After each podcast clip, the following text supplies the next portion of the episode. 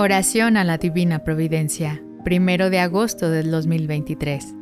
En el nombre del Padre, del Hijo y del Espíritu Santo.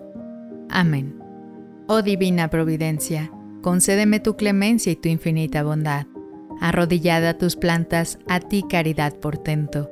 Te pido para los míos, casa, vestido y sustento.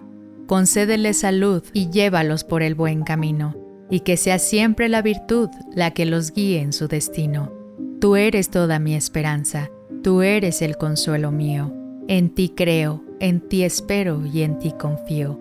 Tu divina providencia se extienda en cada momento para que nunca nos falte casa, vestido y sustento, ni los santos sacramentos en el último momento. Amén.